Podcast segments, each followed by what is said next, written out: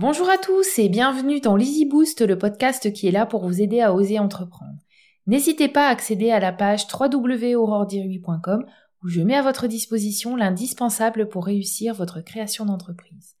Je suis Aurore Dirui et je suis ravie de vous accueillir dans cet épisode où je vais vous aider à répondre à la question Suis-je vraiment faite pour être entrepreneuse? Question assez typique des femmes qui se lancent dans l'aventure de l'entrepreneuriat, même si messieurs, je sais que certains d'entre vous peuvent se poser la même question. En fait, je ne sais pas si on est programmé génétiquement pour être entrepreneuse ou si on devient entrepreneuse en entreprenant. Vous connaissez l'expression c'est en forgeant que l'on devient forgeron, ça s'applique peut-être à l'entrepreneuriat. Peut-être comme tout ce qu'on connaît pas à la base, ça s'apprend. Je n'ai pas la réponse à ça. C'est vrai que je dis souvent que je suis née pour être entrepreneuse, que j'ai ça en moi, mais à bien y réfléchir, j'ai grandi dans une entreprise, mes parents étaient artisans, j'ai travaillé 17 ans à la direction d'un laboratoire en étant associé. Ça m'a peut-être formé tout simplement à l'entrepreneuriat. Je sais pas. Enfin bref, entreprendre, c'est un défi que peu de personnes euh, relèvent parce que c'est un challenge difficile et exigeant. Je vous donne quelques chiffres pour vous en rendre compte. En 2020, il y a eu environ 250 000 créatrices euh, d'entreprises sur 14 600 000 femmes françaises entre 20 et 55 ans. Ça fait 1,7% euh, de créatrices d'entreprises c'est peu quand on y réfléchit et je trouve que c'est pas mal de poser ce chiffre parce que j'entends souvent autour de moi que c'est à la mode et que tout le monde entreprend. Eh bien, mesdames les entrepreneuses, dites-vous que vous ne manquez pas d'audace sur ce coup-là. Et je sais que même si vous mourrez d'envie de créer une entreprise, que c'est votre rêve, je sais que vous vous posez cette question, suis-je vraiment faite pour être entrepreneuse? Je ne vais pas vous faire une liste des qualités qu'il faut avoir pour être entrepreneuse parce que vous êtes dans le doute, vous allez très certainement vous dire Ah, ça va, j'en ai 4 sur 8, mais est-ce que c'est suffisant pour y aller?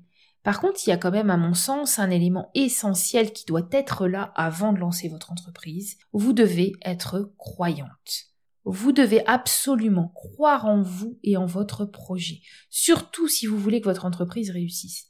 Euh, j'espère d'ailleurs que c'est le cas, que vous avez envie de réussir votre entreprise.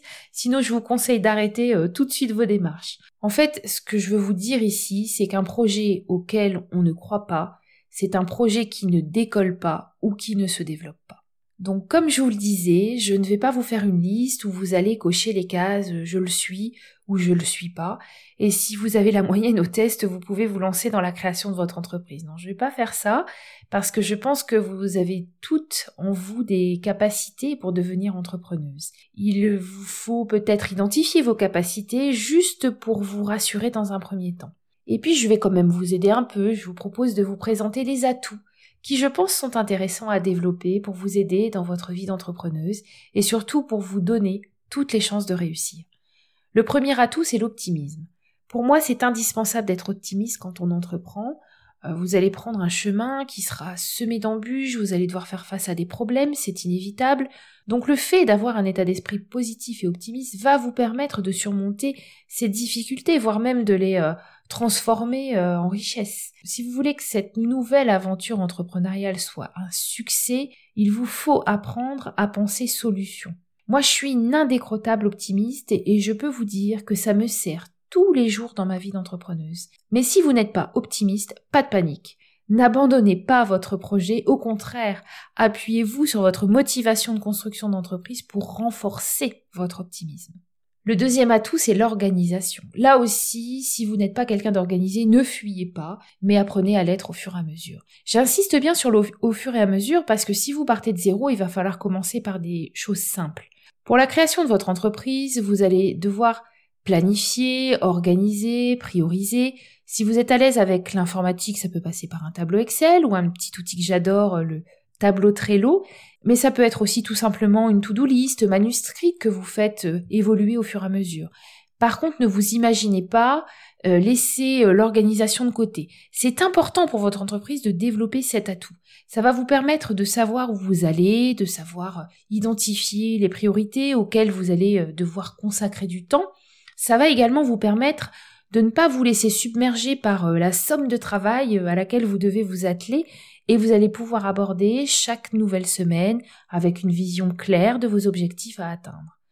Une fois de plus, c'est facile pour moi. Hein. L'organisation est une deuxième nature. Je vous l'ai déjà dit plusieurs fois, j'adore ça.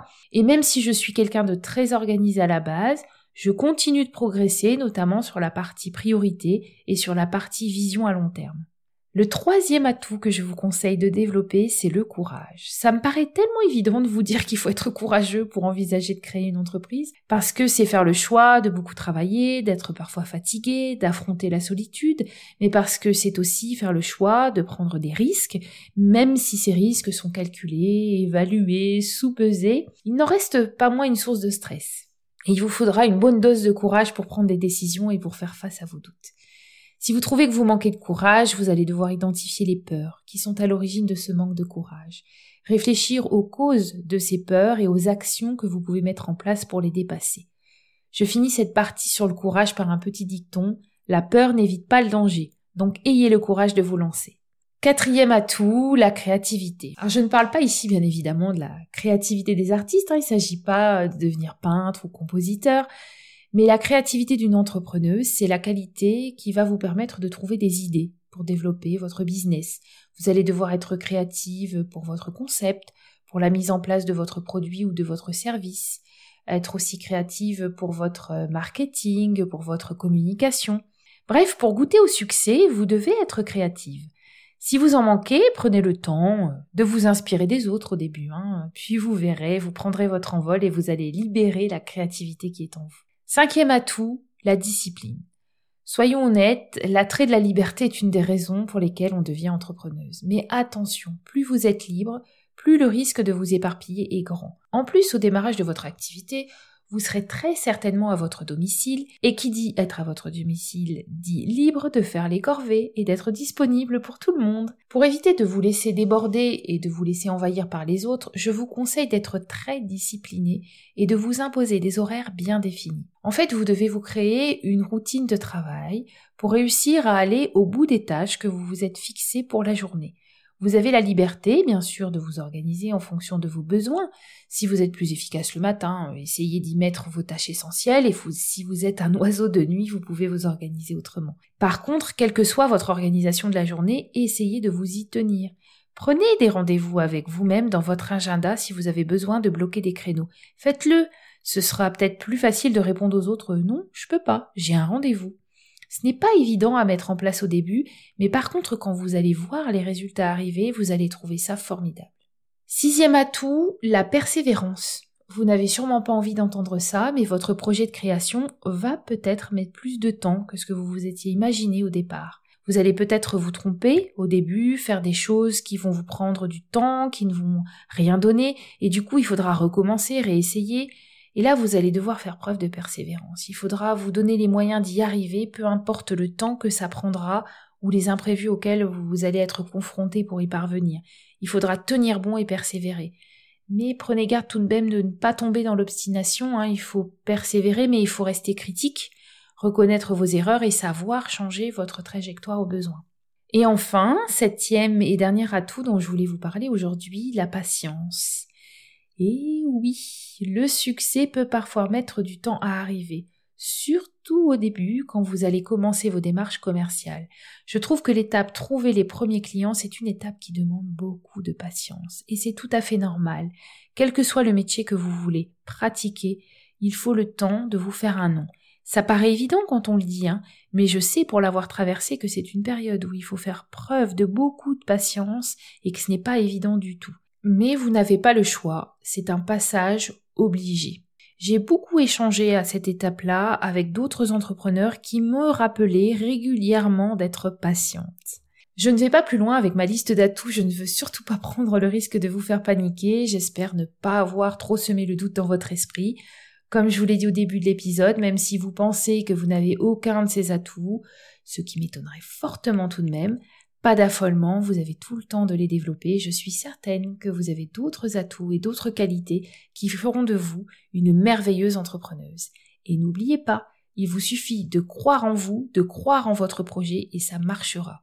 Donc à la question suis-je vraiment faite pour être entrepreneuse? Vous connaissez la réponse. C'est bien évidemment un grand oui. Je m'arrête là pour aujourd'hui. N'hésitez pas à me laisser un commentaire si vous avez envie de réagir, à noter ou à partager ce podcast avec vos amis. Merci beaucoup d'avoir écouté cet épisode jusqu'au bout. J'espère qu'il vous a plu. Si vous souhaitez aller plus loin, que vous avez envie d'échanger avec d'autres entrepreneuses, rejoignez mon groupe Facebook privé La Tribu des créatrices d'entreprise. Je vous mets le lien dans le descriptif. En attendant, je vous donne rendez-vous au prochain épisode. À bientôt!